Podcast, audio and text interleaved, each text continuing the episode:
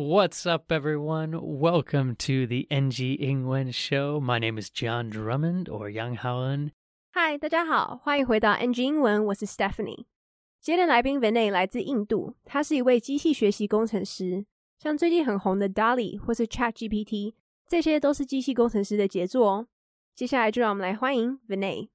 Today I am joined by a very special guest, Mr. Vinay. Vinay is from India and he is an incredible machine learning engineer. Guys, this is so popular. I'm sure right now you've heard of DALL-E or DALL-E 2 or maybe Stable Diffusion or probably ChatGPT. This is all the incredible work of machine learning engineers. So I'm really excited to chat with Vinay today and share more about his life and what he's doing in Taiwan. So everyone, please welcome Vinay. Thanks, John. Thank you for joining us on the show today. Thanks for having me. Yeah, you know, you were kind of telling me off air. I'm so fascinated to learn more about stable diffusion and how computers are processing images and training different models. It, oh man, it's it's so cool.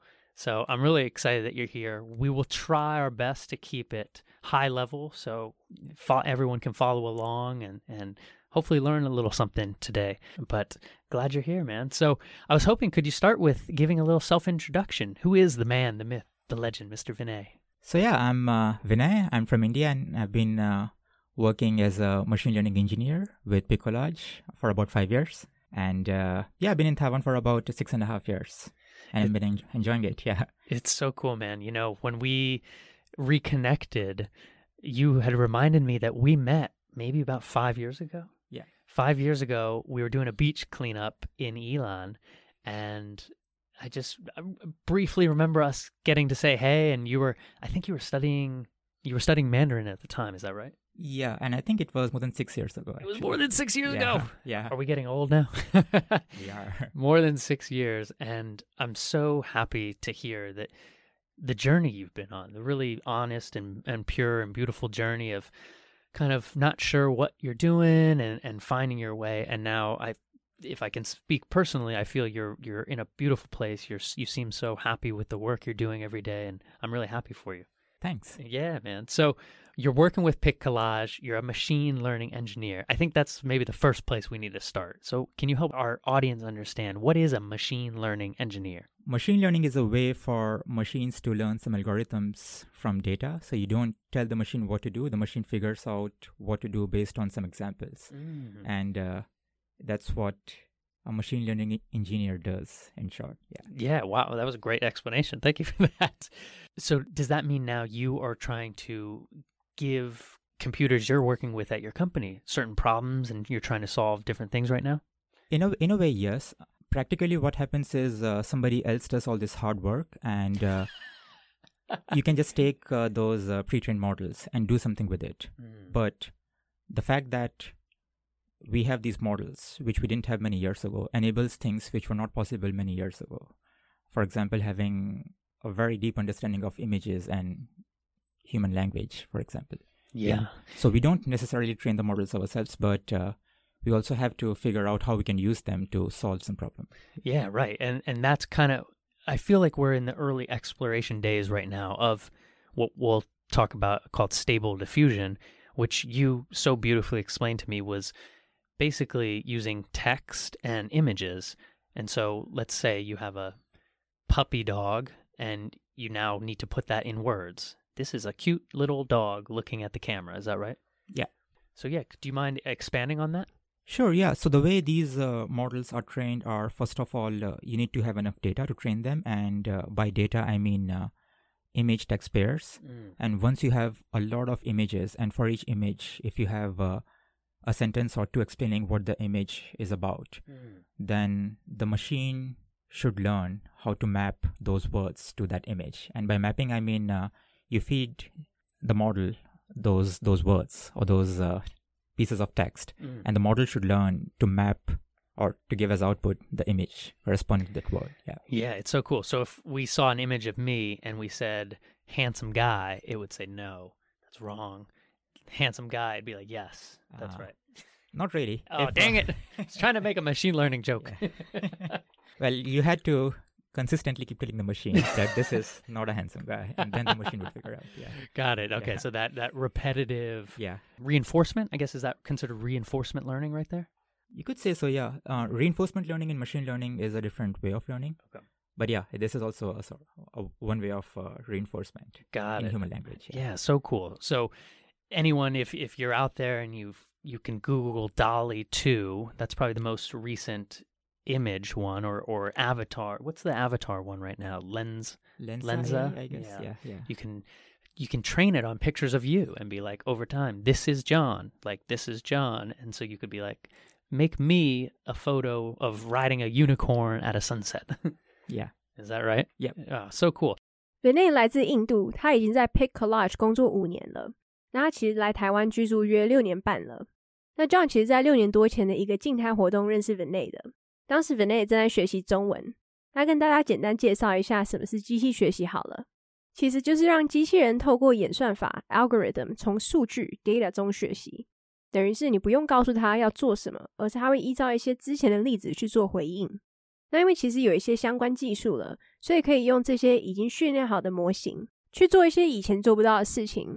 比如说，我们对于图片跟语言都有更深的了解了，所以就要思考要怎么使用这些东西去解决一些问题。那其实机器学习的方式是这样子，它需要很多的数据，比如说以图片为主。那工程师要解释每一张图片的意思，那机器就要理解怎么将这些图片跟字做连接。那最直接的方式就是要用模型去测试，像如果你打了某个字，那它的结果就是要相对应的图片。而且机器学习有另外一种方式，那就是要不断的加强 reinforcement。那大家可以去 Google 一下最近推出的 DALL-E Two 跟 Lensa，它使用的方式有点像是我们要让机器人理解照片中的人是你，然后等它接受这个讯息之后，再请它帮你制作成一个外星人或什么的。那它接下来就会做出一个外星人版本的你。我们继续来听接下来专访吧。So how does somebody become a machine learning engineer? Maybe you could start with a little the origin story. Of course, we'll get into you your story with Taiwan, but what made you interested in machine learning and maybe when did your tech journey begin? Uh, my my tech journey began uh, during my undergrad days. Mm, I learned how to program in university, and uh, I have a decent programming background, and I was always uh, interested in math.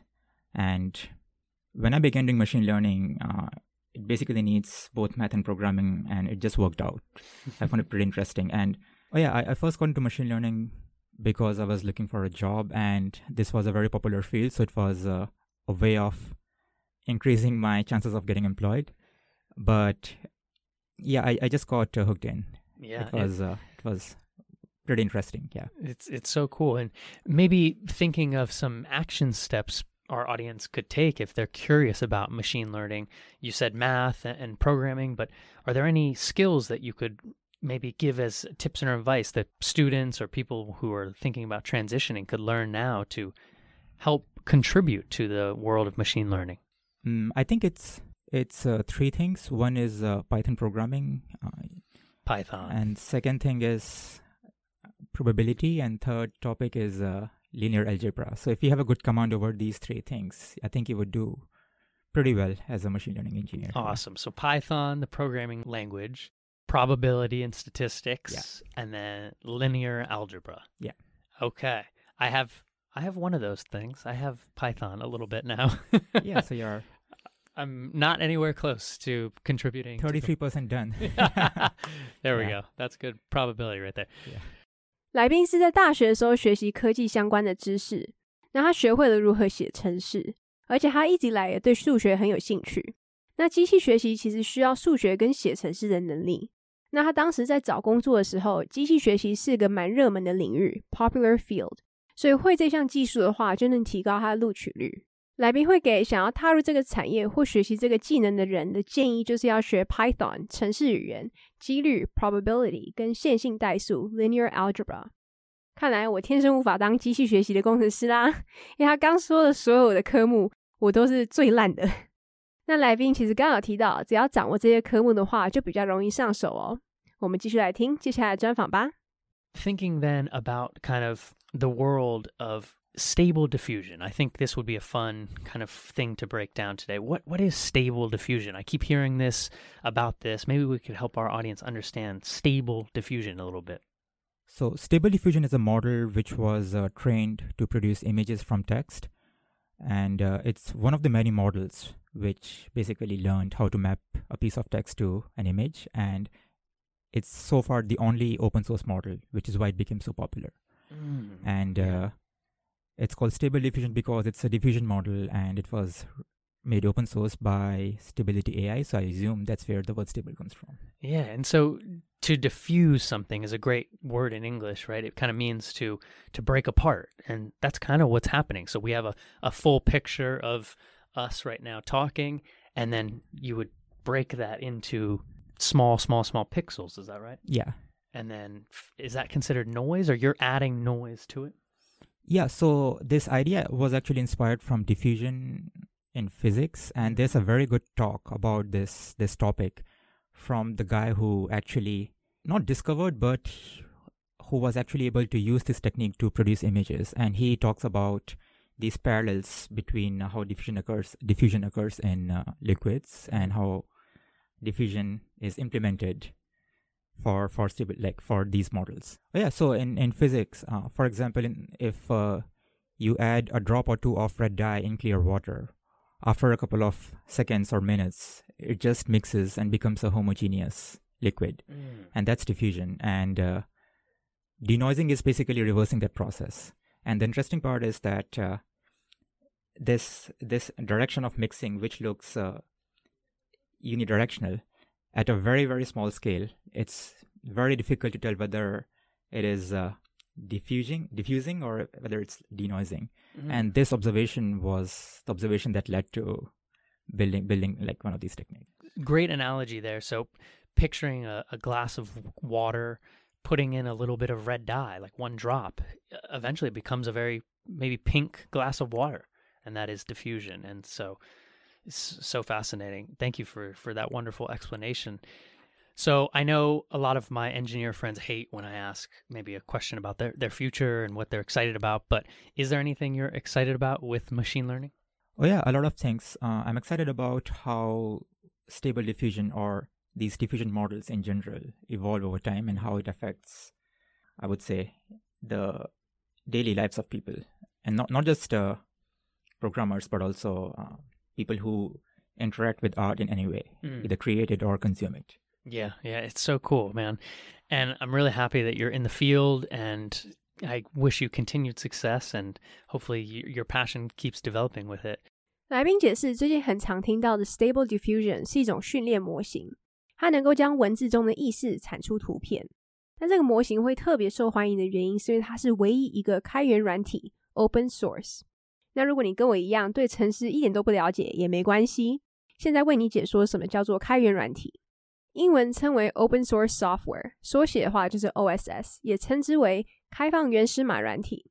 那是一种原始码可以任意取用的电脑软体。那这个软体的著作权持有人在软体协定的规定之下，保留他部分的权利，并且允许用户学习、修改以及用任何的目的向其他人分发该软体。那这个模型会叫 Stable Diffusion 的原因，是因为这是一个 diffusion 扩散模型，而且建立的模型公司就叫 Stability AI。那 diffusion 其实也是物理学 physics 的一个名词。像如果你在水里加了一滴红色的颜料，那过一阵子它可能就会融合一体，变成粉色的水。那这就是 homogeneous 同质。那来宾其实蛮期待这个扩散模型之后的演变，跟它会如何影响我们的日常生活。虽然我目前是无法想象它要怎么应用在生活当中，但还是蛮期待看到它的发展的哦。我们继续来听接下来的专访吧。Do you mind if we switch gears though a little bit? Sure. Because I think it's really beautiful. You're in Taiwan from India. You were here studying Chinese, but now you're working with a really cool international company doing machine learning. So, how did that journey begin? So, the first time I came here was uh, when I was traveling in Asia, and then uh, Taiwan was a very pleasant surprise. And at that time, I decided to spend more time here and uh, learn the language and then figure out the next step. Mm. So I signed up for uh, Mandarin classes here and then, uh, yeah, and then here we are. Yeah, it's so cool. And so now you are would you consider yourself fluent in Mandarin? No, no, I'm, I'm far from being fluent. You're comfortable and and yeah, I can get by. you get yeah. by, right? And so is company culture now here for you? Do you, are you speaking English every day or are you speaking Mandarin every day? What's the what's the work life situation? At work, I mostly use English um, because uh, my colleagues' English is much better than my Chinese. So I, whenever I try speaking Chinese, it just They stop. as soon as I get stuck, uh, we just switch to English very quickly. Yeah. And so thinking about your journey a little bit in India was was I know English is is almost is officially the second language of India now or was it? Uh, I don't think it's technically an official language. Okay. I'm not sure. Could be, but it's it's very common. It's, It's a lot more common, common, right? Yeah. than here. So were Yeah. you learning English as Mhm. you were growing up the whole time? Yeah, I began learning it since kindergarten. Yeah, right. So cool. And so thinking though about your your language journeys, do you remember anything let's say for Chinese? What Mhm. what helped you grasp the language? What helped you understand it better? I think it was two things. First thing was I had a lot of free time because I wasn't working back then. Mm. And second thing was uh, I was just uh, enjoying doing it. So I didn't burn out. I didn't feel the pressure to do something I didn't want to do. Mm. And I had a lot of time to do it. And I was in Taiwan, which meant that I could just practice what I learned immediately. So Mhm. yeah. yeah, you could get that great feedback loop. Yeah. and I th- I think when we went to the beach cleanup, right, we were Mhm. out in you know the East Coast. It was we were having to use Chinese a lot at that time. So were you Yeah. doing a lot of activities trying to use your Mandarin as well? not necessarily with the intent of uh, using Mandarin. I was just trying to do a lot of activities in general, especially the ones related to nature. Uh, yeah, uh, I like the countryside here. It's ridiculously beautiful out Mhm. here, and uh, yeah, I went to the beach cleanup because yeah, it's in Ilan, it's a beach, and cleaning up is a good thing. So why not? Yeah, Yeah. yeah, yeah, it, I'm so happy because yeah, that's something I'm very passionate about. Kind of raising awareness around ocean culture and life and and and all that. I uh, where I was that with Torden. Do you remember Torden? Does that name ring a bell with you? He was a Brazilian guy. Living out there. I I don't know, but that was uh, when you had recently adopted two puppies. Yeah, that's when Yeah. my journey began. So I had Okay. just arrived Okay. basically, and I yeah, my dogs now are so seven years old. Oh, nice. so that was yeah, that's the reason I basically stayed. Yeah, so they might have been. So you met my dogs when they were probably puppies. right? Yeah, oh yeah. Oh my gosh! Wow. so cool, man. And there was one thing that you were mentioning to me. You, I think you did. Did you make some mm, like Mandarin language learning apps at one point? At one point, yes. So I built This is Of so cool, guys. This is when you can harness technology and language. You can build. Yeah, and I was I was also like just trying to build some random stuff and see if it would work out or not. But I built an app which was just a couple of uh, very simple games to practice your Mandarin, or just some, uh, very simple characters, in collaboration with uh, a company in India which was teaching Mandarin. That's in- so in cool, man. Physical classrooms. Yeah. So you were like gamifying learning right there, kind of playing games to help you stay like to help your retention rate on the app grow. Is that the idea? Yeah, and I think uh, gamif- gamification was one of those uh, buzzwords we used Mm. back then. Yeah, Yeah. yeah. So cool, so cool. What what what did you build it in? Do, what what languages were you using uh, for programming? Yeah, it was uh, an iOS app, and I Mhm. used Swift for that. Nice. I think that's like all you could use for for iOS these days. Is that right? Yeah, exactly. and it's also a lot more easier. Is it okay? I so- mean, compared to uh, what was it, Objective C? Yeah, Mhm. Yeah. So cool, man. That's fun. So, si- as a side little side hustle right there, little side project, man, love it. 来宾是在亚洲旅游的时候第一次来到台湾，那当时来了之后就喜欢上这里了，所以就决定来学中文。那 John 有询问他认为自己的中文 fluent 流利吗？ 那其实很谦虚的说他 get by，也就是勉强过活。那来宾说，其实公司大部分的时间还是使用英文，这是因为他同事的英文可能比他的中文还好。那像如果他们在用中文沟通的话，那来宾卡住了 get stuck，那他们就会快速的切换回英文。其实，在印度，英文是非常普遍的语言了。那来宾是在幼稚园 （kindergarten） 就开始学了。那来宾有提到，他学中文的技巧之一，就是因为他当时可能有蛮多时间可以练习的。那他其实非常乐在其中，可以慢慢学，也不会觉得过度疲惫 （burned out）。而且也不会压力太大，因为他不必做他不想要做的事情。那 John 有回忆起他们当时在进滩时，其实蛮常使用中文的，而当时他并没有特地为了练习中文而去参加很多活动，其实就是单纯的想要参加很多活动，尤其跟大自然有关的。来宾当时也在做一款的 App，那它主要是用一些游戏的方式让你练习中文。那这是跟印度教中文的一间公司合作开发的。